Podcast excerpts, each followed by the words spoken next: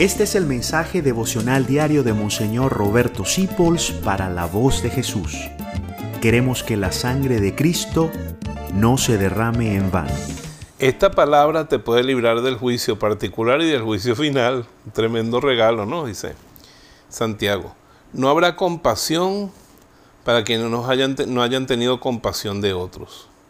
Pero si usted ha sido una persona compasiva, Dios será misericordioso con usted cuando llegue el día del juicio.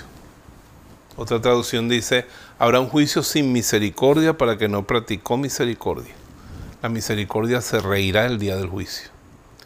Dios te dice que seas compasivo.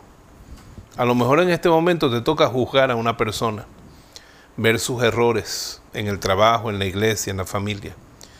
Sé compasivo, ponte en su lugar, sé comprensivo y sé misericordioso porque recuerda que el Señor nos lo dijo bien clarito, Jesucristo, el primo de Santiago.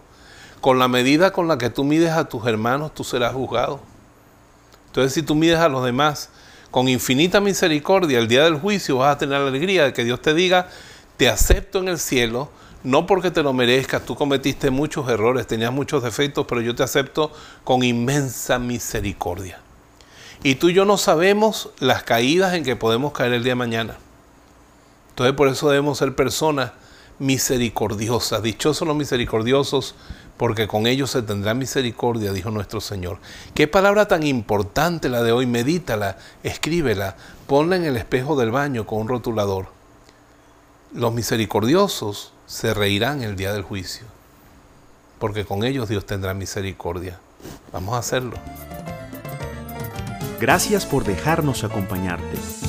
Descubre más acerca de la voz de Jesús visitando www.lavozdejesús.org.be. Dios te bendiga rica y abundantemente.